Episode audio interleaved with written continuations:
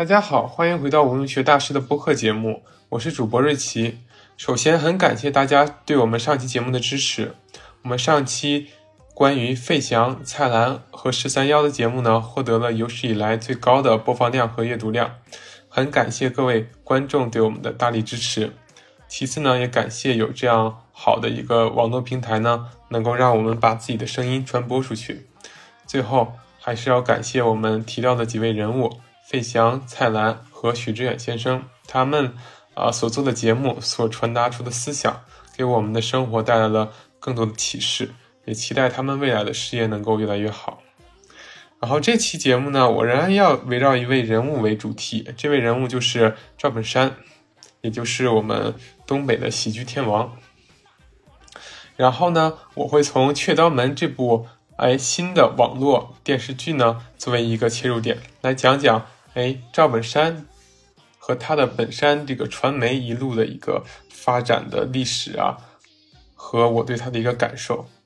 在这里我要说一下，我是东北人，所以说呢，赵本山的小品呢、电视剧呀，包括他的一些电影，还有新闻呢，都是我从小看到大的。我会从一个呃观众从小到大的一个感受呢，着重的对赵本山和他的传媒集团和他的一些作品。来表述表述一下我的个人视角，然后如果各位观众有自己的意见呢和想法呢，也欢迎随时在我们下方留言。然后《雀刀门》这部网剧呢是新近推出的，它是赵本山在呃可以说是在幕后隐退了多年之后重出江湖，重新担任主演的一部片子。在大家看到之前呢，可能觉得这部片子是不是又是一个噱头？可能赵本山在里面就出现了。短短的几集而已，不是一个主要人物，主要还是他的那些徒弟们去演这个故事，就像大家比较熟悉的乡村爱情一样。但事实上呢，并不是这样。赵本山在这部电视剧呢，仍然是有一个相当重要的场那个场次，他可以说是一个主角，应该是毫无疑问的，并且呢，我们可以看到他仍然宝刀不老，一人分饰两角啊，其中一个角色就是。呃，雀刀门的真正的掌门，武林高手，杀伐果断的，眼神坚定的西门长海，同时饰演的另一个角色就是他的双胞胎哥哥西门常在，是一个不会武功的厨子，天天只想着做菜和找老伴儿两个事情。啊，就是我们看到本山大叔在这部剧里的状态是非常的好。他扮演这个两个角色，他两种的这种性格特质啊、说话风格呀、表情啊、行事风格啊，都是截然不同的。这好像是真的看到了两个人，只是长得一样而已。然后这部剧呢，就是以这样一个呃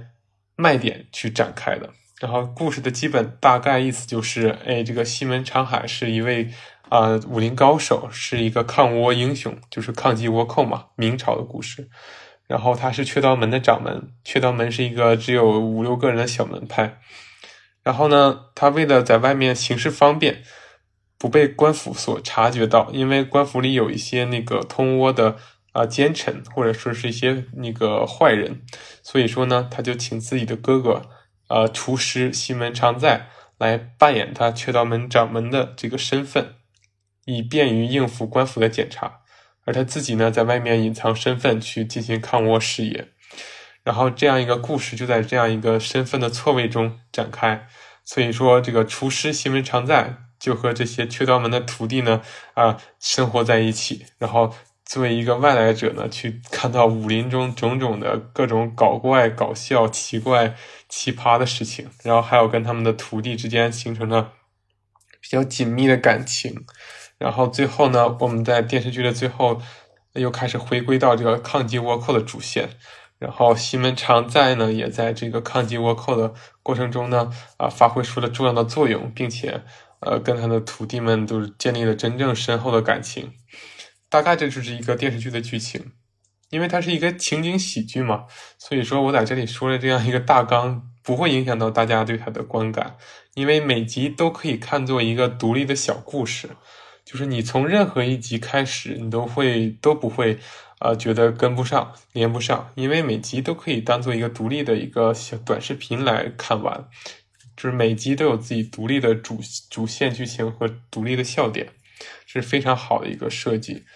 就我们可以从这部剧看到，就是赵本山和他的这个团队啊，仍然在主动的更新自己，去适应当下这个内容市场的呃氛围。因为现在我们是一个短视频更火爆的时代，我们可以看到。哎，大家更喜欢去看一些抖音、快手上的短视频，就是四五分钟，甚至是几十秒的。然后大家的注意力呢，很难说在一个四五十分钟，或者甚至是九十分钟的电呃电影，呃聚焦太长的时间。所以说，雀刀门就把自己的每一集的剧情呢砍到了大概十九二十分钟这个水平，就是抛掉片头片尾，大概一集的剧情也就十八九分钟。我觉得非常适合当下这个人的这个观看习惯，并且呢，它每集剧情都是独立的嘛，我们说过，所以说从任何时候开始看，你都可以觉得没有什么任何的妨碍之处。当然，你最好是可以从一开始就看，这样能保持一个嗯对人物的了解，对吧？要不然你从中间看，你可能不知道，哎，这个人物的性格是什么，那个人物的啊，这个这个这个他的他他又是哪位？然后这部剧呢，而且它也和一些热点进行了一些嗯结合。我们不得不说，编剧是非常有前瞻意识的，因为据说这部剧它的呃编剧是在两年前就完成了，可是，在疫情这个压力之下呢，今年才刚刚制作完并且播出。可是我们看里面的一些笑点，包括对一些社会呃不良现象的一种讽刺。包括对一些什么娱乐圈的一些丑闻呐、炒作呀，然后还有一些那个，包括缅北的诈骗呢，我们发现，在两年前的剧本跟现在我们正在热议的话题仍然是一一对得上的。我们不禁怀疑，这个编剧和导演是不是真的穿越了时空，让他能够猜到两年前的热点，两年后的热点是什么？然后这部剧仍然到现在它的话题性，呃，并不会过时。啊，这部剧刚刚推出的时候呢，就是刚刚说要上映的时候，其实大家都是不看好的，嗯，就因为觉得这无非又是一个东北的故事嘛，大家觉得东北的这个喜剧就是低俗，就是这些这个在农村什么聊天扯淡，然后互相嬉闹，然后互相给人下绊子的这种故事，因为大家通过《乡村爱情》系列已经对东北喜剧有了这样一个印象。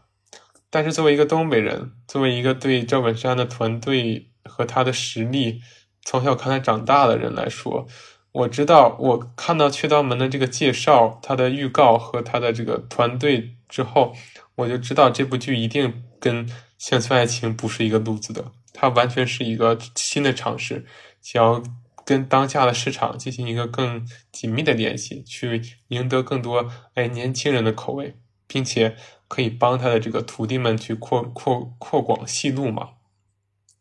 因为大家一想到赵本山的徒弟就是宋小宝啊啊，像什么这个王小利啊啊，或者是我可以说他们的这个艺名，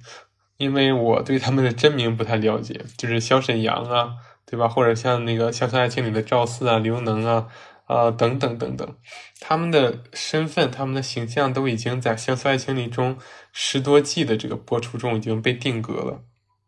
观众们都已经对他这个人和这个角色已经完全融为一体了。可是，在这部剧里呢，我们看到这些角色，包括宋晓峰什么的，然后还有文松，他们都展现出了跟自己一贯的一个形式完全不同的表演方式。我们看到了他们其实有资格成为一个真正的演员，他们的演戏实力完全有能力去在一部呃正经的电影电视剧担任其中重要的角色的。啊，我们这里最给我们惊艳的可能就是文松了。文松他颜值是很高的一个二人转演员嘛，他是一个，嗯，之前是演娘娘腔著称的。他参加《欢乐喜剧人》，包括一些啊本山传媒的作品，中间都是以一个嗯娘娘腔的一种身份，就像大家喜欢用的那个表情包，什么太刺激了，就是他的一个呃著名的一个呃《欢乐喜剧人》的片段。可可怜了，可怜了这个这张帅脸，对不对？大家就有这样一个想法。可是，在这部《雀刀门》中呢，他确实是真正扮演了一个侠客，然后留着呃胡渣，然后非常的忧郁，非常的帅气，非常的飘逸。我们看到这个文松终于有机会能够饰演一个呃，相对于他颜值来说正常的角色。然后他这个角色也蛮出圈的，大家也惊呼：原来文松他不只能演娘娘腔，他可以演一个这么潇洒的侠客。更更更重要的是，他的颜值居然这么高，我们居然都忽略到他的这个存在。他也被大家戏称为东北版的张国荣。然后呢，除了文松以外，其他一些演员，包括这个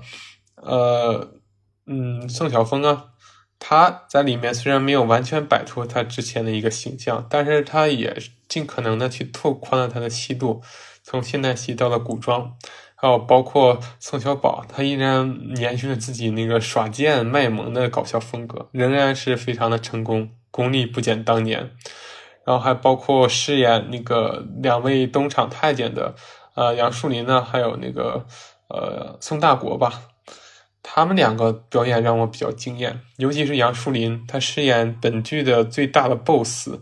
最大的反派，然后东厂的这个在辽东地区的总管，真的让人觉得他饰演这种东厂的太监真的是入木三分，让人看得咬牙切齿，但还不不失为中间还不失一丝搞笑的这种意识。然后包括那个李大国呀，对李大国，他扮演的这个王公公，也就是他那个。嗯，反派的副手也非常的搞笑。从前期的就是当那个呃 boss 手下的一条狗，到后来这个被陷害之后，跟主角团啊加入了主角团，然后一直在卖萌的那种表现，让我们都印象深刻。所以说，我觉得这是赵本山和他的团队的一次非常成功的突破。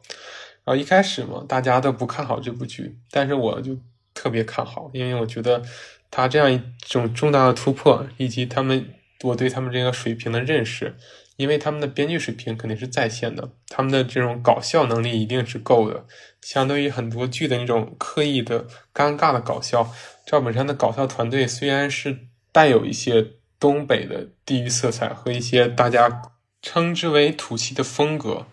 但是呢，他一定会让大家笑出来的，这是他们的一个非常能够保底儿的一个事情。其次呢，我也知道这些二人转演员，他们是出自于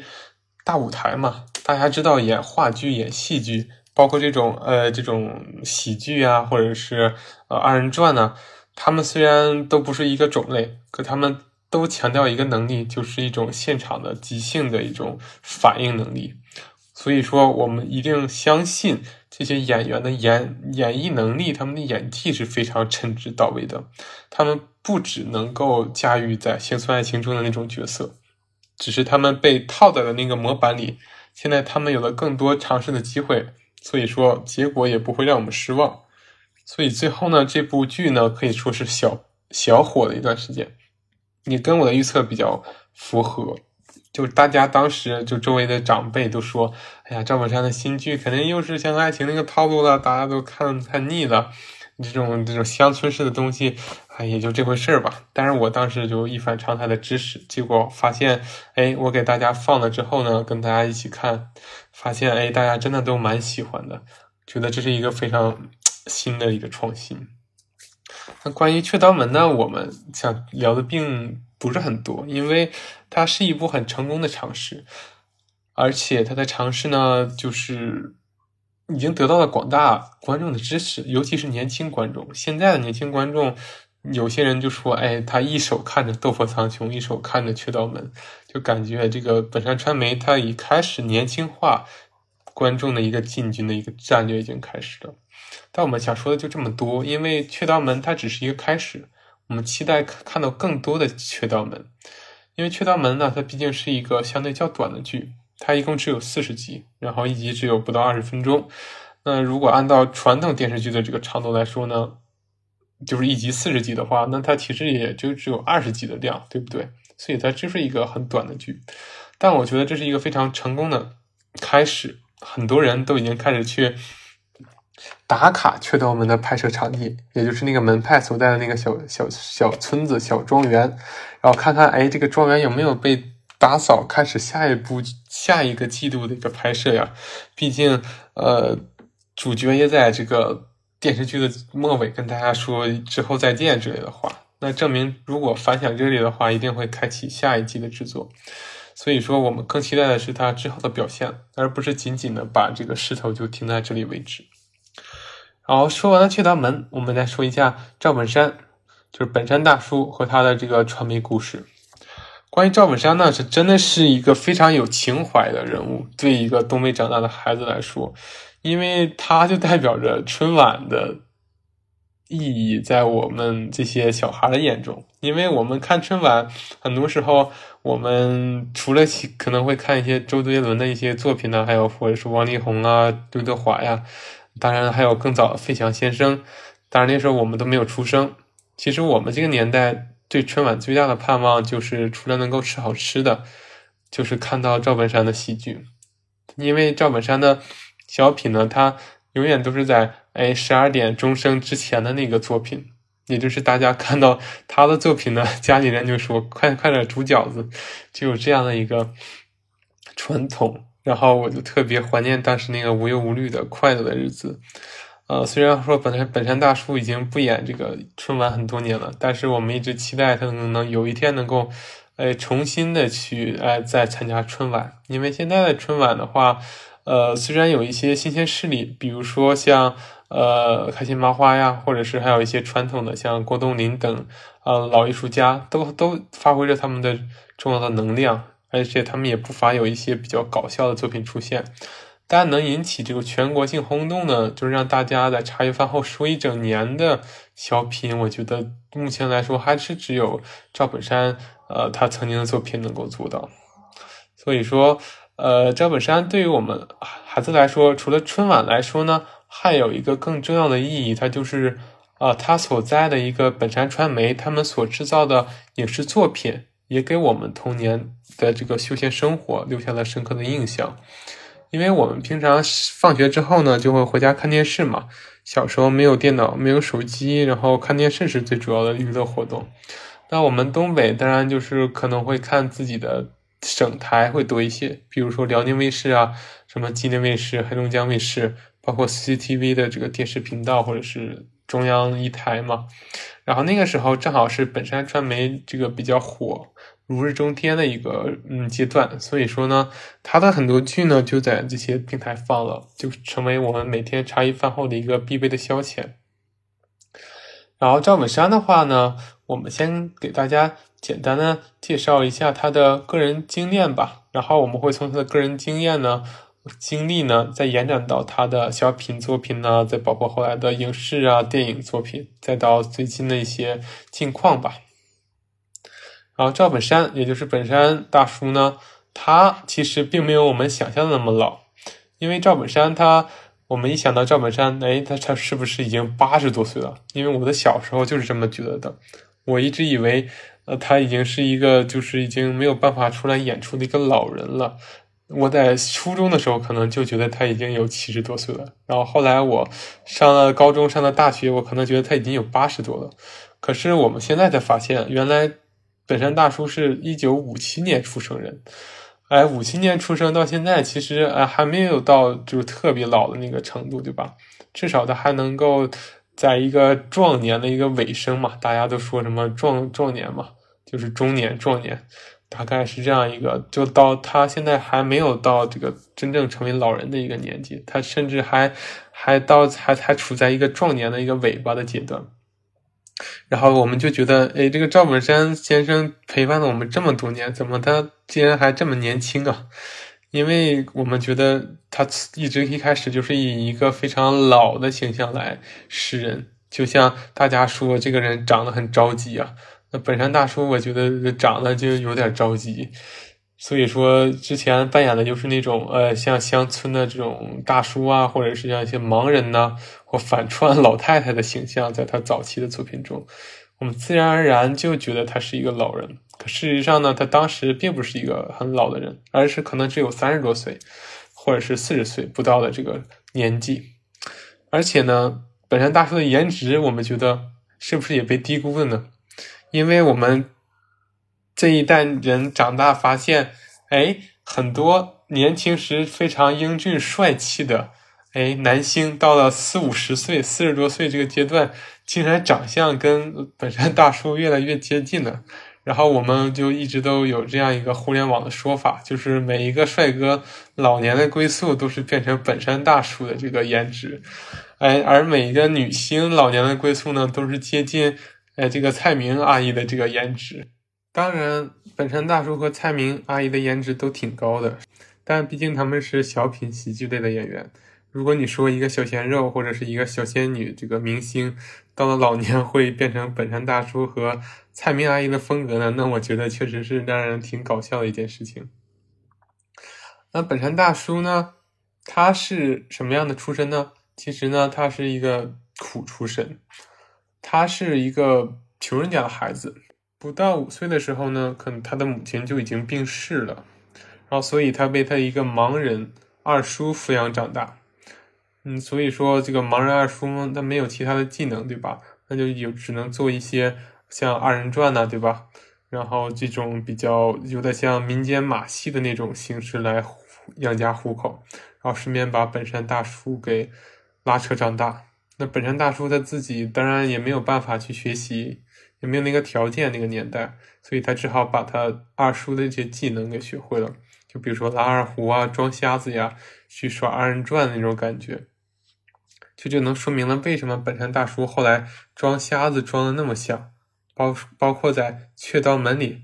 他有一集也是眼睛坏了，然后去装瞎子，大家觉得跟真的盲人一样，因为这就是他从小到大可能最擅长的一项表演项目，就是装瞎子。当然了，后来还有一些别的活动，比如说，呃，像装瞎呀、扮丑啊、反串呢，这些都是，嗯。这种东北二人转、东北喜剧的一种传统的表达方式，所以说他从小就从这样一个体系中去成长起来的，这也让他的表演方式呢变得特别的接地气，特别的有这种乡土气息，这是他的一个重大的优势。就像他在网上发短视频嘛，他在《去刀门》这部戏的现场去教孙晓峰怎么哎踩空这个凳子这个动作。然后孙晓峰跟赵本山的表演呢，就形成了一个比较大的差距，就是孙晓峰还是很刻意，而本山大叔就特别自然，行云流水。然后他就提到一句话，就是说你就忘记这个是演戏嘛，大概就是这个意思，因为他已经把演戏这件事情，他就跟生活融为一体了。他的生活演戏就是像生活一样进行在镜头之下，他可能眼中并没有一个刻意在镜头表现的这种感觉，他就是把一切当做生活来演。就是他已经人戏一体了，你可以说这是从小训练出来的一种能力，在这样一个艰苦的条件下，你也可以说这是一种天赋，他是真正的哎歪打正着的，让他走出了这一条乡土化呃这种生活化喜剧的路子。然后赵本山呢，就是确实也在乡间这个跑演出、跑活动跑了一段时间，然后后来呢。也因为这些技能嘛，比如说拉二胡啊、瞎子，啊，然后就终于也开始在当地红了，比如说在铁岭啊、在辽宁啊，然后变得小有名气之后呢，啊，他一开始就是觉得，哎，有人要推荐他去春晚的这个现场，然后他就想去春晚打听一下，然后去了之后呢，然后也受挫了，然后带了一箱茅台去春晚的一个节目组后台运作嘛，但是后来也是失败了。然后据说他一个人就在北京的这个宾馆里面，就是一个人一个月时间，默默的把一啊一箱茅台都喝掉了，就是一九八七年左右的时间。然后最后就是这种啊黯然的回到了辽宁。可这是皇天不负有心人嘛？再说他这么努力，又这么有天分，一九九零年呢，他终于就登上了真正登上了春晚的舞台。然后九零年的作品呢，就是《相亲》。相亲呢？这部小品呢，很遗憾我没有看过，因为当时我没有出生。啊，后来也重播次数也不是很多，但我相信有一些听众应该有印象。然后他这部小品呢，也获得了当年戏剧类的第一名。然后后来呢，到九一年呢、九二年呢，他一直都上去，都上春晚，一直都是连续的。啊，九四年没有上。然后到了我最熟悉的一个阶段开始呢，就是从九六年，九六年。讲的三鞭子这个小品呢，是我印象中他最早的一个喜剧，啊，三鞭子讲呢，他饰演了一个毛驴车的一个呃驾驶毛驴车的一个乡亲，然后来县里修公路的这个县长和司机呢被卡在了半路上，然后需要这个驴车把他们运到乡村里。然后本山大叔在这里就哎扮演了这个拉驴车的老汉的形象。当时他可能年纪并没有很大，可是他的那个形象啊，已经 非常像那种六七十岁的感觉了。他就是这把那种年龄感、那种淳朴感、乡村感拿捏的特别好。然后到一九九七年呢，他另一部作品就开始上来了，就叫《红高粱模特队儿》。然后这这部剧呢，也跟范伟呃搭配了，之前跟范伟也搭档过，但这次算是一个呃主要的一个交锋吧。红高粱模特队呢，讲的就是，呃，那个范伟呢是一个什么模特教练嘛，那对这个村里的模特队进行一个啊突击指导。然后范伟这个教练可能对他们看不起嘛，因为我接受的是这种洋派的这种那种仪式这种就是模特礼仪的训练。然后对村民的那种质朴的表现形式啊很看不起，然后这时呢啊赵本山就出来就是啊讽刺啊这个范老师啊，或者是啊最后用搞笑的方式去教会了范老师的道理，就是农民的淳朴才是最美丽的，而不是那些拿腔作调的姿势。然后这部。呃，小品中呢也出现了一个被用在了《雀刀门传奇》里的一个梗，就是小辣椒他唱歌嘛，最后的一个集体的舞蹈在小品的最后，然后有一个哎嘿哎嘿哟的这个小品的唱段然后被用在了《雀刀门》里，被《雀刀门》里的公孙阿姨编写成了《爱海》这首歌，唱给西门长海听，就是这句这个一开始的这句唱腔，就让人瞬间拉回到了一九九七年。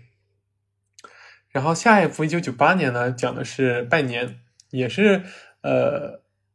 呃范伟跟赵本山对戏，但这时呢有一个重要的配角登场了，就是高秀敏老师。从此呢铁三角组合正式登场。什么叫铁三角组合呢？就是范伟啊赵本山和高秀敏的组合。然后一九九九年呢，本山大叔迎来了第一个真正意义上的巅峰，也就是一九九九年的小崔出事儿。就是昨天、今天、明天获得了当年小品类的一等奖，是赵本山和宋丹丹在春晚的首次合作。通过哎假装参加，呃崔永元这个实话实说的方式嘛。崔永元是当年央视最火的主持，他的实话实说也是当年最火的这个综艺节目吧，在中国。然后他们两个扮演白云黑土，啊，这个就特别经典。我想。百分之七八十的中国人可能都看过，啊，所以说这个就不用太多介绍了。但我们要知道，这部小品呢，就奠定了赵本山春晚小春晚小品王的这个历史性的地位。然后呢，两千年呢，他要饰演了一个叫《钟点工》的一个小品，也是跟宋丹丹搭档，也非常的优秀，延续了九九年的这个呃组合方式。到零一年呢，他进入了下一个高潮，就是卖拐。就是同样是铁三角，高秀敏、范伟和赵本山，就是从如何通过语言把范伟这个呃双腿健康的伙夫忽悠瘸，从而买了他的拐的这个故事。然后零二年就是 卖车，也是卖拐的一脉相承的作品，也是同样的组合。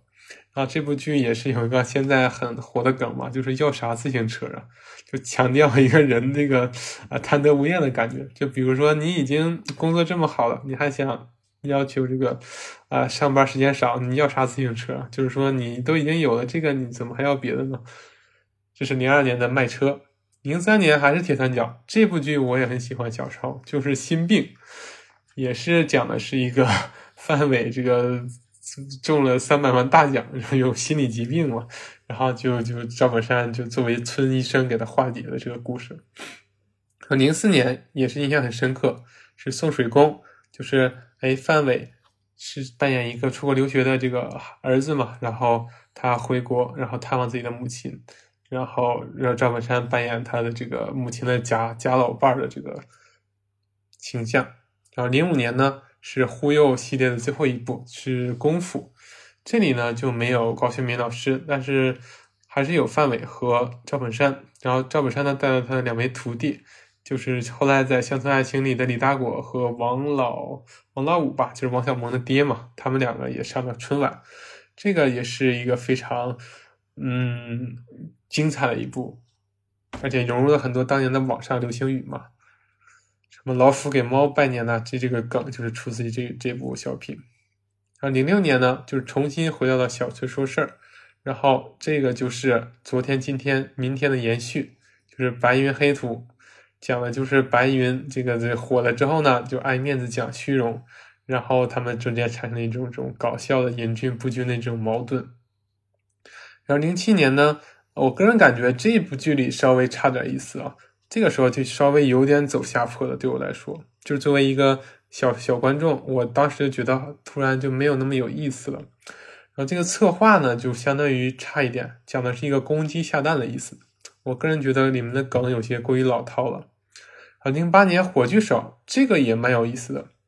这个其实是有一点延续白云黑土的那个故事，然后就跟零八年北京奥运会火炬手选定仪式产生的关联，我觉得相对来说算比较有意思的一部作品。就虽然没有之前的小崔说事儿。和昨天、明今天、明天有意思，但是比那个公鸡下蛋还好一些。而零九年就来了他的最后一个最后的一个巅峰，就是不差钱儿，然后有这个毕福剑，有这个小沈阳，还有赵本山，然后不差钱呢，让小沈阳在全国一夜爆红，这这真的是巅峰级别的影响力。我觉得不差钱这一年，也就是本山传媒的一个巅峰，如日中天的一个阶段。从这一点就能看出来，就单凭一场小品，一己之力捧红小沈阳这个全国的明星，真的是就一天之间就变成了一个全国顶流明星的那个时代，真的是非常的厉害。不过这个剧的本身，我觉得搞笑程度相对差一点，我们更多的看到的是搞笑是来自小沈阳的这个卖乖耍宝。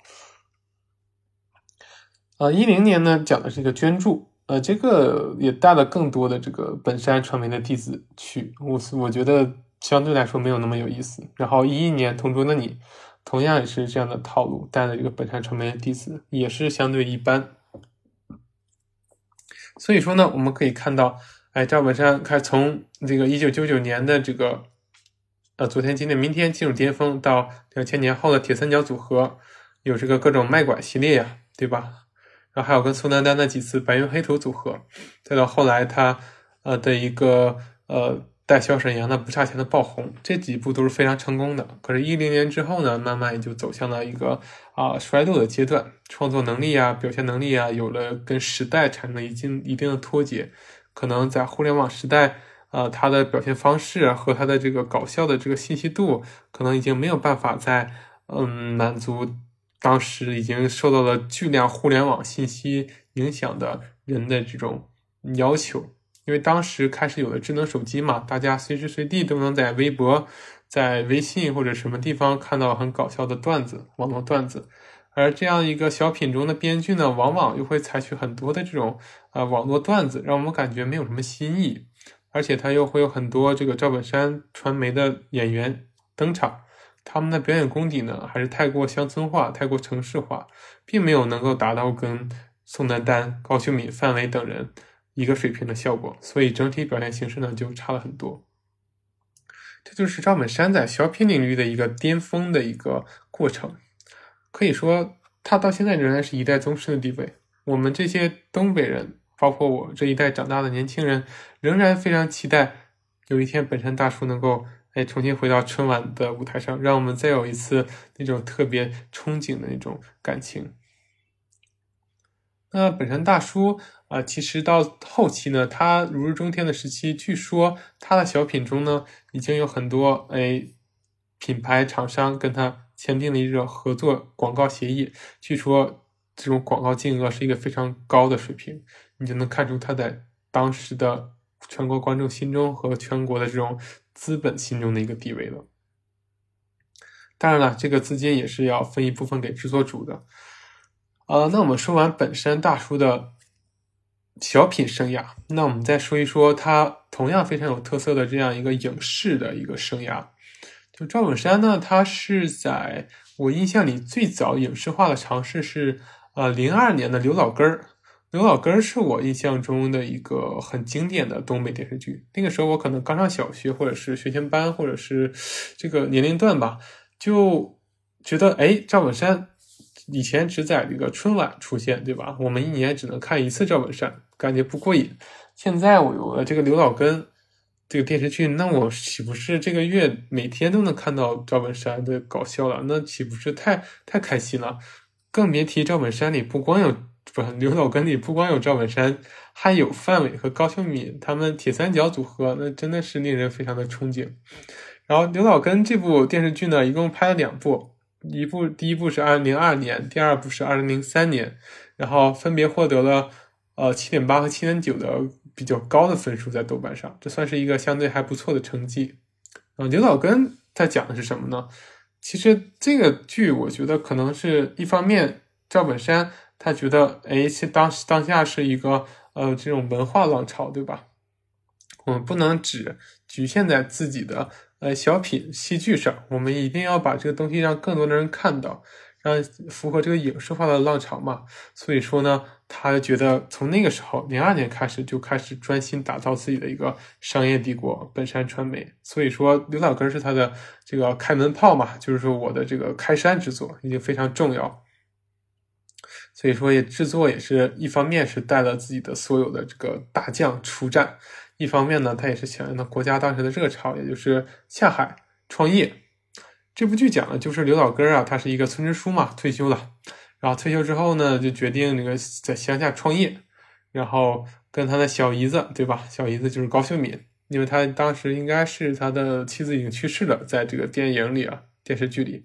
然后跟小姨子是爱慕他的这个。这个关系嘛，然后还有这个范伟扮演的这个药匣子是当时村村医生，然后就村医生不好好搞医疗，非得研究保健品，什么蚂蚁大力丸，就特别搞笑，然后就开始了就办他的这个度假旅游村这种农家乐，然后没想到越搞越大，就变成了一个很大的这样一个农家乐山庄的一个。哎这个故事，就讲的是一个创业故事，这个农村人创业的故事，啊非常的有意思。然后非常的也能反映当时的这社会热潮和一些社会现实，讲的这个创业的这个不易啊，因为你知道创业一开始这个各种法律法规当年都不太清晰，然后然后各种商业模式都不成熟，还有很多连有不齐的竞争对手，就是有有道德或者没道德的竞争对手，就创业真的是一个很艰辛的事情。然后这样就笑与泪之中的一个电视剧。然后零零三年的《刘老根二》呢，他讲的也就是，哎，这个龙泉山庄他举办的农家乐非常成功了。然后之后呢，啊，发现这个出现了企业上的一些管理上的问题，比如说什么，哎，对吧？浪费啊，这个这个个人的享受啊，然后个人腐败呀，这可能也是响应了当时国家的一个反腐的号召，然后决定开始改革这个山庄。改革山庄之后呢，结果又被他的对手摆了一卦，他的对手呢就。差点把刘老根骗得倾家荡产，然后最后我作为小观众，当时印象很深刻，觉得刘老根特别可怜，就在结婚的时候跟他的小姨子就是相当于这个续弦了嘛，就是妻子死了之后跟小姨子慢慢这几十年创业产生的感情又在一起了，然后刘老根当时已经疯了，然后就就拿着剪刀去剪自己身边的空气，他说他觉得自己就是像被线缠住一样，就他被人骗了之后。感觉特别可怜，特别的这种有点心酸。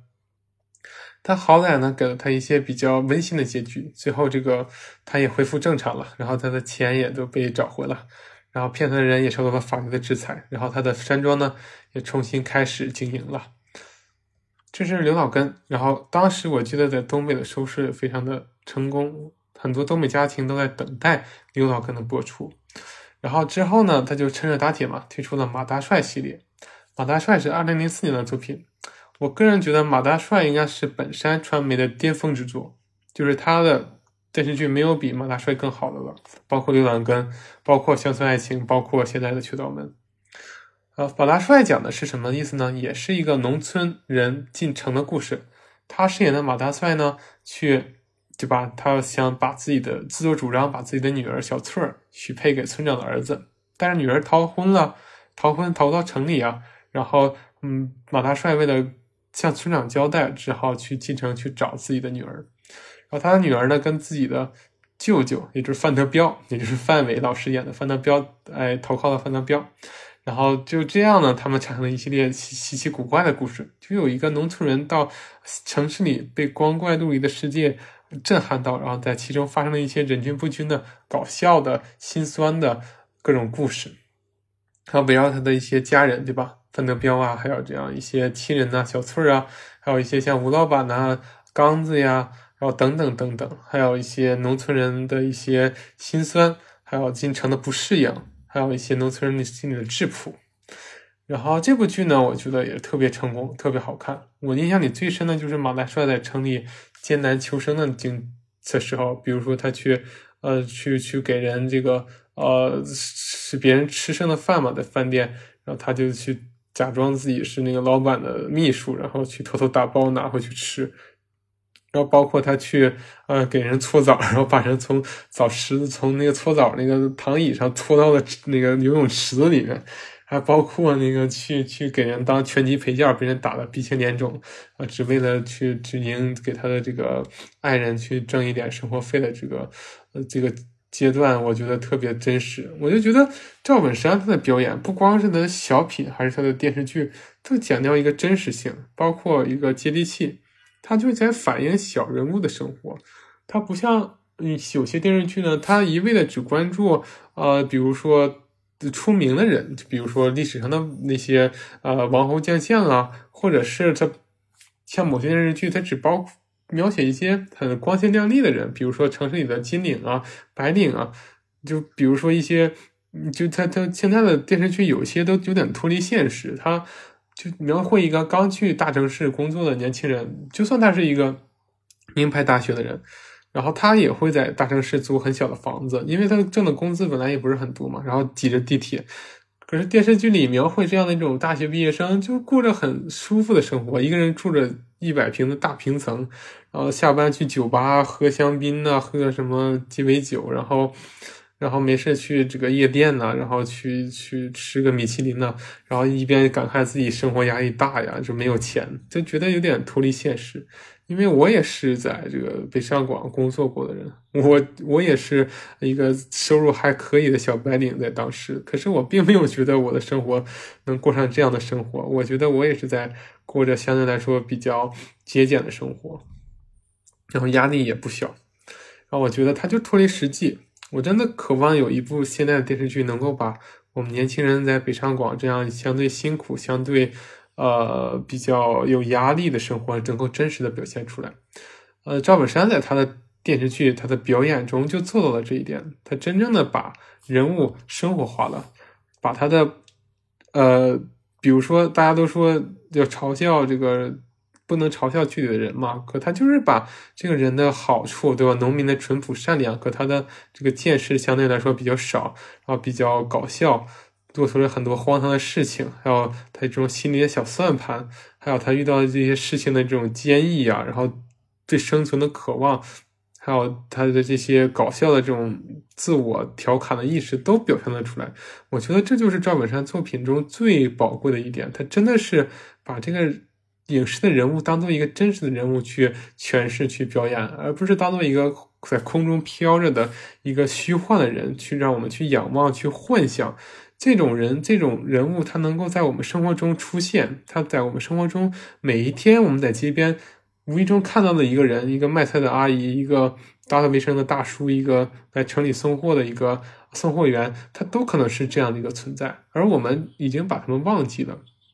我们不能把这些人忘记，他们就是我们真实的人。包括像我一样在呃北上广挤地铁，然后租着可能十几平米小小房间，然后在一个光鲜亮丽的写字楼干到挺晚的一个小白领、小大学毕业生。我觉得这也是一个值得被记录的人呢，因为我们每天都擦肩而过，可是我们忘记了身边活生生的人。这是我觉得互联网时代的一个最大的悲哀。我们在。手机在电视里看到了无数的人，无数人的生活，光鲜的、不光鲜的，光明的、丑恶的。可我们只是把他们当做我们生活的全部。这些虚幻的、离我们很遥远的人，可看得见、摸得着，在我们身边擦肩而过的人，我们往往会失去对他们的关注。而赵本山的作品做到了这一点。他的《马大帅一》《马大帅二》《马大帅三》就分别在啊零三啊零四零五零六年上映。然后啊，《马大帅二》的评分相对差一点，《马大帅一》的评分在豆瓣上达到了八点八分，这可是一个非常高的一个分数，可以算是精品电视剧、优秀电视剧了。然后二的话只有六点七分，因为。呃，观众们对其中的一些相对狗血的剧情不是很感兴趣，就比如说小翠儿跟刚子跟吴总之间的这个关系，觉得很 很无法接受。然后当然了，然后二里面还有一个呃当红影星的加盟，就是著名女星宁静。呃当时我也觉得很奇怪，因为宁静宁静是一个很主流的电视剧演员嘛，然后她长得也非常的性感，非常的妩媚，然后可是在这部剧里呢，她剃了光头，就是寸头吧，然后去扮演这个呃呃赵本山，就是马大帅的一个小小姨子，我觉得这个蛮蛮蛮有趣的一件事情。然后，不过我值得一提的是，《马大帅三部曲》除了马大帅，也就是赵本山本人的精彩演出，范伟在里面真的又是贡献了巅峰级别的演技。就我们说，范伟在赵本山的这个《老刘老根》系列中，药匣子就已经初露锋芒，然后在马大帅里呢，更是太优秀了。我觉得这个。嗯，就是范伟老师的，他自己都可以再另开一部这个播客去讲一讲他的故事了。就是范伟老师在里面扮演的范德彪，简直就现在成了抽象文化的代名词。就是他太搞笑了，一开始在当那个保保保镖头。就是保安队队长的时候那种，啊趾高气昂那种狐假虎威的感觉，然后但他其实并不会武功嘛，然后到后来他就，呃混到社会上想要自己创业，然后那种四处啊装逼啊那种那种那种假装自己很牛逼的那种感觉，然后在里面贡献的包括呃吃灯泡啊，然后各种什么弗洛伊德、范德彪心理研究所，然后还包括。呃，很多什么龙龙爪、虎爪，然后还有什么 cosplay 上海滩的那些镜头都特别的经典，然后被很多 B 站的网友，包括鬼畜视频，包括一些影视二创啊，剪成了很多电影版本。就是就是马大帅这个电视剧呢，它有个著名的搞笑的，就是它是一个非常丰富的素材来源库，很多年轻人把他们剪辑成了不同的电影。比如说，我利用马大帅里的人物。把他们剪辑成哎，教父剪辑成英雄本色，剪辑成花样年华，剪辑成啊什么泰坦尼克号，然后你把这个马大帅里的人物马大帅呀，什么范德彪之间的表情动作，配上当时的场景，然后你再配上那个教父的音乐呀，教父的台词，然后配合上那些范德彪、赵本山他们的嘴型还有神态，你觉得这个马大帅人的这种？表演才能够带入到任何一部电影里，比如说马大帅就可以，你从他身上能看到教父的那种感觉，你从范德彪身上能看出来，哎，周润发的英雄本色里的那种感觉，哎，你还能从他们俩之间看出来那个。呃，《花样年华》里梁梁朝伟和张曼玉的那种、那种、那种感情，就觉得他们被被大家戏称为一部马大帅，半部电影史。就是你可以用一部马大帅的素材，他这个原材料表演来剪出了半部哎电影，不就是半一半电影史上的电影，都可以通过这个这个方式来进行再次创作，非常搞笑。大家可以在 B 站上搜，这种太多太多了，而且真的特别精彩。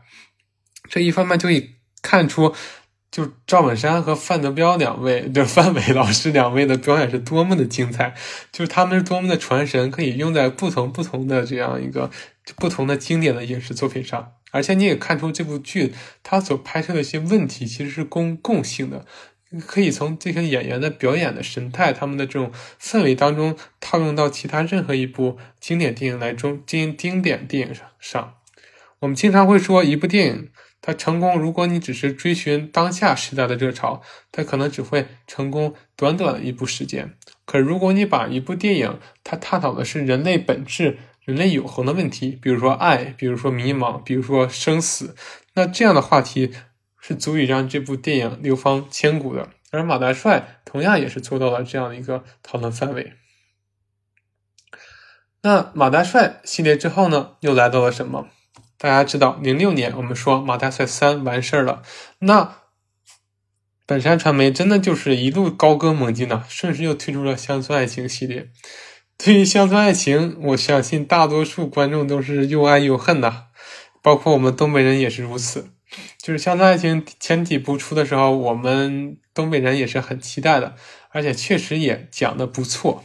我们就是觉得，哎，这个也续上了马大帅的这个弦儿嘛，觉得就哎也挺有趣的。虽然这个故事跟我们，因为我是城里出生长大嘛，就跟我们城里人可能稍微呃没有那么熟悉。不过赵本山和他徒弟的那些表现，也让人觉得，嗯，还是非常的，哎老练，非常老道，并且他们很多人都饰演他们自己本身的一个角色嘛。他们自己可能也是这种乡村出身，所以饰演这样的乡村搞笑爱情故事也是非常的到位，就很有趣。然后正好也是响应国家的这个建设农村的号召嘛，就相当于这个大学生谢永强，对吧？他这个毕业之后回村里开设果园。然后还有包括啊，然后让农年轻人在村里创业，然后怎样怎样怎样的，然后这也是符合一个时代要求。然后他们 把这个戏称为东北版的《傲慢与偏见》，就是讲了这个谢永强跟王小蒙的故事，然后他们的爱情遭受了谢广坤的这个反对。然后里面当然也有赵本山和范伟啦，这分别扮演一个富豪和他的这个儿子。然后范伟老师在里面也是非常精彩啊。然后大家没想到，这一拍就是拍了十五集呀，十五季呀，从第一部一直拍到第十五部，从二零零六年一直拍到现在二零零三年、二零二三年，就真的特别的长寿的一部剧。我不知道我们就是我知道，就是呃，广东就是粤语电视剧历史上好像有什么外来媳妇本地婆这样的一个很长的一个。呃，剧集包括香港好像有什么七十二家门客、七十二家房客这样一个非常非常长的一个电视剧。就我不知道我们内地这个以华语为主的，就是以这个普通话为主的这个电视剧有没有从第一部拍到第十五部的这样一个长度？如果没有的话，那《乡村爱情》可能是最长的一部啊，呃，就以这个这样一个普通话为主的电视剧了。然后到现在为止呢，我们可以看到《乡村爱情》第一部呢，它的评分是八点零，然后第二部是七点八，然后当然也是一路下滑。我们也理解，毕竟你想保持十五季是高水平创作那是不可能的。然后到最新一部的《乡村爱情十五》呢，它的评分是六点五分，我觉得能够维持在这个水平呢也不容易，毕竟六点五分，哎，还真不算一个特别差的水平，只能算是一个中等中等水平的电视剧。我觉得。呃，他一路上也是响应国家在乡村的一一系列号召的变化。我觉得他一方面能够保证自己的下限，然后让大家每年都有一部下饭神剧可以看，这也是非常啊成功的一件事情。我觉得并不能对他有太多的苛责，因为他能做这么长寿，并且保住他的一些底线，已经非常不容易了。然后，当然，他他也知道我们大家对于乡村爱情已经厌倦了嘛，所以说他也开始了新的尝试，对吧？比如说之前好像也，呃，拍了一些很有趣的电视剧，呃，进行了一些尝试，只不过并没有掀起什么样的火花，因为，嗯，大家也知道，因为大家对东北的喜剧还是主要通过赵本山，嗯，然后现在呢，主要就是这个通过这样一个啊乡村爱情的一个系列。不过之前呢，他也拍过一些，比如说拍过一些像什么啊《大饭店传奇》呀，像《东北奇缘》啊，就是本山传媒，他们也进行一些尝试，都是以这样一个东北班底、东北故事为基础，只不过并不是很成功。所幸呢，他们现在终于找到自己的新路子，也就是《缺道门传奇》。我觉得以《缺道门》的这个素材程度，再拍两三季应该不是什么大问题。而且我们，他也抓住了我们现在的一个空空缺点。因为我们国家现在，我们内地的这个电影市场，这个电视剧市场，已经很久没有一个像样的情景类喜剧出现了。大家可以想象一下，在我们早期时候，像各位比我稍长的呃前辈呢，他你们是不是呃年轻的时候或者小的时候会看过像《编辑部的故事》，对吧？这个冯小刚拍的，然后王朔的这个编剧，非常精彩的北京的这种这种情景喜剧，《编辑部的故事》，还包括《我爱我家》。都是非常成功的情景类喜剧，包括我长大之后，我小的时候的那些像啊像啊家有儿女，像武林外传都是非常成功的，还有炊事班的故事，尤其是武林外传，我觉得是一个非常成功的尝试，将武侠题材跟情景喜剧相结合。只可惜他只出了这么一部巅峰，之后的呃这个龙门客栈呢，就稍微龙门镖局啊，就稍微呃稍微差点意思了。然后我们这这一代年轻人就是九零后，呃，一直都还有包括零零后吧，因为我的表弟也特别喜欢啊这个这个题材的一个创作，就是我们一直希望有一部像这样一个情景喜剧武侠加武侠的这种组合再次诞生。所幸的是，哎，这个空白这几年终于被本山传媒给填补上了。我怎么想也没有想到是本山传媒做到了我们想做到的事情啊！出了这部《缺刀门传奇》。所以我们非常希望让他再多做两集，让我们看个过瘾。然后我们再讲一讲本山传媒的电影上的一些尝试吧。因为我们之前说了小品，然后本山传媒的一个小品的他们的尝试呢，已经到此为止了，可以说。然后像传媒呢，传媒我觉得它还有希望进行一个再次突破，迎来第二春。然后电影上的尝试呢，其实本质上来说呢，主要是以赵本山个人的尝试为主。因为赵本山到了后期，他已经是呃，已经到了一定的境界，他的喜剧表演的能力已经是一代宗师级别了。所以说呢，有很多相相关电影会邀请他来参加表演。其中给我们印象最深的一部电影，也就是我在童年电影院看过印象最深的就是《落叶归根》。《落叶归根》这部电影呢，就是讲了一个呃，他是一个农民工嘛，在深圳打工，然后他好朋友老刘死了。老刘死了之后呢，他就是当地老板就就就就就就就不给他这个特别好的安葬费嘛，然后他就也不允许他的好友就是在当地埋掉，因为他觉得这个这个就是一个像会变成孤魂野鬼嘛，大家有这样一个意识，所以说就想把他的尸体背回老家去安葬，就是落叶归根嘛，就这部。对这个电影的这个名字嘛，所以说他就把老刘的尸体伪装成醉鬼，然后就一就混上长途汽车，然后一路就向北奔波，然后就就就在路上遇到种种的人和事儿，然后就有心酸的，有有那个黑暗的，有光明的，有愿意帮助他们的善良的人，然后最后是最后呢，啊，还是不得已被那个警察发现，然后说我们就是给你这个补助嘛。但是我们一定要把它火化，为了这个安全着想。所以说，最后老刘就带着这个老，就是赵本山他饰演的这个角色，就带着老刘的骨灰，最后终于回到了他的家乡。只不过发现，哎，那块已经拆迁了。然后门板上呢，还写着老刘儿子的留言，说我们要搬到哪里了，爸？如果你回来，去那里找我们。然后本山大叔呢，就踏上了新一下的新一路的征途。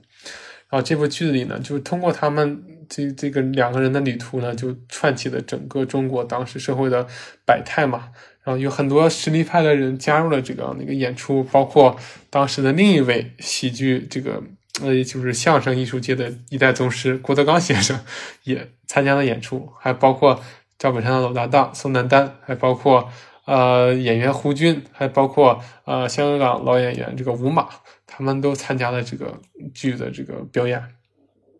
然后这部剧在豆瓣上的评分也非常的高，是八点五分，就是好于百分之八九十八的，好于百分之九十八的喜剧片。然后赵本山呢，本山大叔呢也非常成功。然后这部电影呢，提名了第四十四届金马奖的最佳剧情片的，然后他个人也获得了金马奖最佳男主角的提名。啊，值得一提的是，范伟老师之后凭借呃。他的一部不成问题的问题也获得了金马奖最佳男主角的提名啊，并且他比本山大叔还更进一步，获得了这样一个呃真正的一个影帝，获得了最佳男主角的奖项。然后本山大叔是获得了提名，然后这部电影他也是啊，他不光是获得了这样一个呃金马奖的一个提名，因为金马奖大家。对电影节了解的知道，它是一个比较艺术类的奖项，所以说通过这样一个奖项呢，我们可以看出本山大叔他的表演能力，他不只只是喜剧的一个层次了。我们在某种程度上可以把本山大叔的表演称之为艺术。那我们说完，哎，落叶归根，我们再说，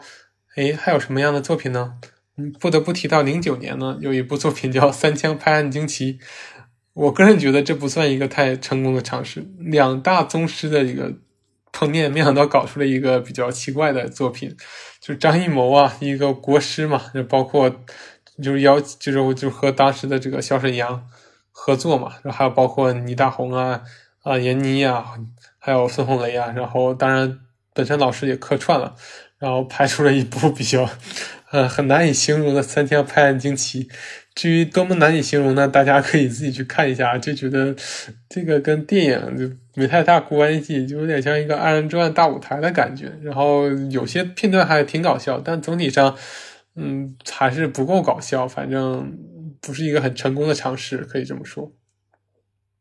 然后三枪拍案惊奇之后呢，最让我惊讶的竟然是。本山大叔和本山传媒竟然参与了《一代宗师》的拍摄。大家知道王家卫啊，王家卫是香香港乃至整个华语地区可能说最成功的艺术片导演之一吧，可也是这个在世界电影这个导演的排行上名列前茅的这个华语导演。可以说他可能可能是最好的中国艺术导演之一。他在国际上的地位那是相当的高，像什么就是戛纳呀，你拿过奖，然后包括，呃，他的作品也启发了一代欧美全世界的这个艺术导演的创作，然后他个人也是跟各大影星啊都合作过，然后被各各种这个白领啊和小资影迷奉为经典，我个人也是他的一个粉丝吧。就是他的影片，我有一些比较喜欢，有一些没有什么太多感觉。我可以算是他的他的半个粉丝，就是一个路人粉的一个程度。然后我也研究过他的一些访谈录啊，我看过，还有还有新还有那个马来西亚一个张建德，他在新加坡南洋理工大学研究电影嘛，然后他写了一部王家卫的。书我也看了，其实我觉得我挺喜欢王家卫，我挺喜欢他身上那种小资情调、那种雍容华贵的那种海派的感觉。但是吧，一代宗师也是这个风格，可他为什么要传要邀请这个本山传媒和赵本山呢？我我们就觉得这两伙人就是像王家卫、章子怡、这个梁朝伟这种文艺范儿，然后还有赵本山，还有本山传媒，像这个小沈阳，还有这个。那个赵玉田这样，他们好像是这辈子都不可能在一个桌上吃饭的人，就不可能在一个时空碰面的人。没想到真的就是见见面了，而且还合作一部这么这么伟大的电影。嗯，有一个说法是《一代宗师》他有拍摄东北的戏份，因为里面讲到的这样一个章子怡所代表的宫家嘛，还有宫保森，他们是东北的武术门派，所以说一定要去东北取景拍摄。可在东北拍摄呢，需要一个搭手人嘛？按照这个《一代宗师》里的话说，需要一个合作方。那当时本山传媒也属于一个比较红火的状态，如日中天。那自然就是和本山传媒达成了合作，哎，就是就邀请本山传媒来参与这部电影，然后他们也顺便在帮助王家卫的拍摄团队在东北提供一切的便利。事实证明，应该很成功。在这部片子里呢，我们看到的，就是。赵本山，本山大叔扮演的是一位呃丁林山，一位北方公家的杀手，也就是公家的一个李子。然后因为当年杀了一个日本武士嘛，那个日本武士当时是日本侵华嘛，他要占据东北地区，然后那个武士就是侮辱了我们中国人，然后当时武林各界都不敢出手，因为当时日本人是绝对武力统治东北的，然后公家。作为当时的东北门派的这个名门正派，看不下去了，就决定出手。然后结果出手的事情就不能让这个门派的掌门去嘛，因为这是一个非常有风险的事情，就让门派的杀手去行动了。这就是呃赵本山所饰演的丁连山。然后后来行动成功了，但他个人也受到日本人的追杀，不得不隐姓埋名逃到香港，逃到广东，然后在那里在厨房里度过了后半生。然后这里呢就。大家就看到了赵本山在厨房里那种灯火之中面目不清那种神态，这样他他的在剧里的外号被称为关东之鬼嘛，体现出他在那种日本人心中那种恐怖的那种感觉，因为他是一位杀了日本武士的杀手嘛，然后就看到那种阴森的那种冰冷的眼神，本身大叔诠释的非常到位，然后他里面跟宫保森的台词也非常非常地道。然后他后来跟梁朝伟也有一场对戏，然后他跟梁朝伟点烟的这部戏也是非常有那种一代宗师的范儿。我们可以看出，本山大叔他不光是能演喜剧，他演正剧也照样是能够驾驭得了的，而且非常成功。更何况是王家卫这这种艺术的不能再艺术的这种这种作品。然后其中他不光是有自己嘛，就包括小沈阳，在里面扮演的三江水跟呃张震。扮演一扮演的一线天的一一出对戏，也也令我印象很深刻。我个人觉得也是非常成功到位的。然后包括呃，里面还有赵玉田。赵玉田大家知道，就是演《前三爱情》的那位比较年轻的本山传媒的男演员。为什么有肖沈阳？我们很理解，因为他是除了赵本山牌面最大的。可为什么有赵玉田？他出现了几个镜头呢？我之前有过小小的研究，因为赵玉田他其实不像其他的赵本山的徒弟，很多都是啊普通农民出身。赵玉田其实是个富二代，他爸是个老板，据说还蛮有钱的。然后曾经也是呃在。本山传媒创立的时候，帮助了本山大叔很多，所以说他就把他视为徒弟。然后这次可能他也有这样一个关系，然后他也出演了这样一个角色，我觉得也演的蛮好的。因为赵玉田在 那个那个《爱乡村爱情》里是一个有点傻愣的角色，就是每次一点出点啥事儿，就跟那个赵四说：“爹，我去果园了，不是我去花园了。”然后就这样就走了，就有点傻傻的、憨憨的。那在这里呢？把镜头一摆，角度一找，光一打，然后就真有那种军统杀手的感觉，还真真有那么那么那么个意思，就感觉就本山传媒这些人的演技真的有点被低估了。碰着好的这种合适的证据，他们也能发挥出自己的光芒。然后一代宗师这个就不说太多，大家都知道他多么的优秀啊。然后之后本山大叔在电影院最后一次出现，我的在我的眼中呢。就是在《过年好》这部电视剧是二零一六年，当时我也是处于人生中比较轻松的阶段嘛，是刚上大学没多长时间，然后跟我的朋友表弟对也是一起去看了，然后也是在过年阶段吧，我记得是二月份上映的，就是年前应该是，然后我们也很多年没在电视上正经的看到本山大叔演喜剧了，然后一看感觉就特别亲切，就立刻就买票了，然后这部剧呢，豆瓣评分五点四。然后导演是高群书，高群书跟本山大叔合作，我也没想到啊，因为高群书他是也是正剧导演的，他拍过什么剧？待我跟大家说说，他拍过《征服》，就是孙红雷演的那个《征服》电视剧，非常经典，豆瓣评分九点一。还拍过《风声》，豆瓣评分八点四啊，《风声》多经典的一个最经典的民国谍战剧了，就周迅、李冰冰，嗯，就是他们演的。然后这个还有一部就是。他还他拍过《东京审判》，这也是正剧啊。说二战胜利之后，我们审判日本战犯，然后没想到还拍个过年好这种喜剧，也挺意料意料之外的。然后赵本山在这里演一位就有点失忆的老人嘛，然后他是独居老人，然后他每年过年才能遇到自己北漂的女儿回家，然后还有他自己在外面留学的，在美国留学的孙女嘛，然后结果就是在这过年产生的这种比较温馨的这种故事吧，算是。然后就觉得可能，嗯，确实没有那么有意思，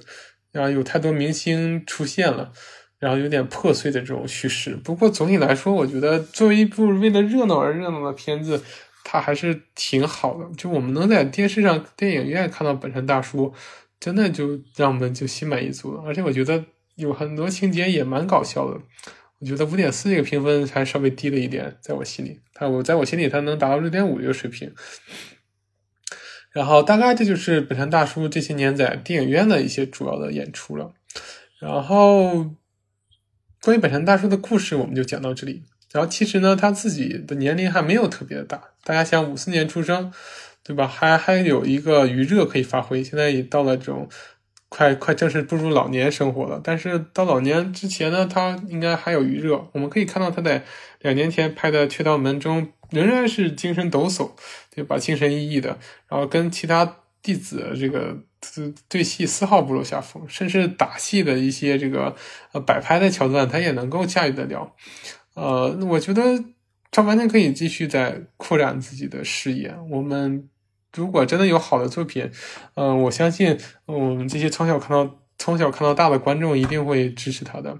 而且我们也期待本山大叔能找到自己的接班人吧，因为毕竟像小沈阳，呃，这两年可能就没有之前那么火。虽然他小沈阳真的很很厉害，因为他他在喜剧方面，首先人家能火，一方面你要靠捧，一方面你要靠能力。你换一个人去演不差钱儿，你还真不一定能能火遍全国。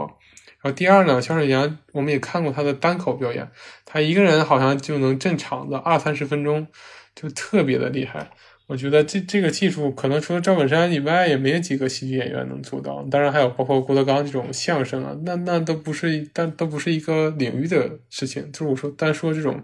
小品演出，我觉得一个人能镇场子二三十分钟，光跑一个人，那我觉得可能就没几个。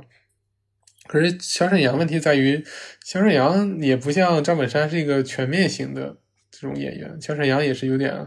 啊，也是相对模式化，包括后面的一些宋小宝等人也是如此，所以真的希望能找到一位像他这样的演员去接他的班儿。但是像他这样的成长经历是从民间、从基层开始做起，然后有这样生活化的表演、生活化的态度，我觉得还真的是很难去找到他的一位接班人吧。就是哎，突然到这里还想最后再聊聊本山大舞台这个事情，因为本山大舞台。大家知道这个可能没太看过，但是作为东北人，我小时候看过。我们电视上偶尔会播一播《本山大舞台》。《本山大舞台》就是一个在线下进行的一个呃二人转的表演秀，然后会有录像，然后放到电视上。然后我觉得本山大叔他的一个嗯贡献呢，就是他改良了二人转。因为二人转大家了解，大家可能通过二人转，除了本山大叔，就是通过二手玫瑰的这个。摇滚歌曲，这种这种二人转的风格摇滚摇滚歌曲了解到的嘛？然后二人转其实，在东北以前是一个，他经常会讲一些黄段子，会采取一种比较低俗的搞笑方式，去装傻卖疯啊，去讲一些荤段子，去达到冒犯观众的这种形式。可是本山大叔在本山大舞台上的表演呢，是尽可能的把它剔除了这些相对没有那么正面的。内容，然后用一种相对更啊正正面的形式吧，就相对更正面的形式去表现出来。我觉得这是他对二人转表演事业的一大贡献。我在小时候记着他他的表演，我记着我在电视上看过马小翠跳舞，就是在那个舞台上，因为马小翠就是演那个马大帅的那个小翠的那个女演员嘛。我还看过他们呃演二人转。我还看过本山大叔在舞台上吹那个葫芦丝嘛，就是那个葫芦的那个管管状乐器，不光是用嘴吹啊，我记得本山大叔是用鼻子吹的，这个当时给我印象特别深刻。然后后来我长大以后说，这种这种技巧，你刚开始练的时候，你可能会鼻子流血的，就是非常。就是当时就有一种，就是那种卖艺人嘛，他为了呃噱头嘛，因为你需要生存，你可能会有一些比较，呃比较相对扭曲的表演方式。我觉得本山大叔当年一定受了不少苦，才能学会这个表演方式的。然后到后来，我们还看过一个呃。嗯，本山大叔带领他的徒弟嘛，本山大本本山传媒的这些人去表演一个奔马吧，就是那种就是二二胡曲嘛，就是那种模拟马的那个跑步的那种感觉的。我们看到他的徒弟其实每个人都有身怀绝技嘛，每个人都有他自己的一个乐器。当然了，除了文松在那里叮叮当的敲那个小小东西，非常搞笑在旁边。啊，所以说就觉得本山大叔其实他身上。可发掘的地方很多，他他是一个成功，他不光是一个天才演员，成功的演员，他更是一个成功的企业家。我觉得这是一个我们大家都忽略的点，他所布下的这个商业传媒帝国是被大大众所忽视的，但是我们。北方人，或者说整个中国人吧，都在某种程度上多多少少的受到他这些传媒的影响。在这二十年之间，我觉得这是一个非常厉害的事情。所以说，今天呢，我虽然是从雀道门出发，因为最近雀道门就是很火，也是他的本山传媒的一个新的尝试，我觉得很有搞头。但我更想讲的是，张本山这个人和他背后本山传媒这样一个庞大的商业帝国是如何。成功的，我觉得这是一个更值得我们去了解的过程，而且它也是一个不容我们忽视的中国文化力量。那关于本山大叔呢和他的传媒帝国，我们就讲到这里。啊，本山大叔的一些作品，我其实最想聊的就是马大帅。我有一位朋友对马大帅特别了解，就从小到大看了无数遍。我希望有以以后有机会可以跟他一起呢，我们两个人单独就马大帅这部作品单独的谈论一期博客。啊，这是我目前的一个计划。那我们本期节目呢，就聊到这里。如果有什么意见和评论的，欢迎给我们留言。请继续关注我们的接下来的节目。我们在各大平台的名字都叫做无用学大师。我们下期节目再见。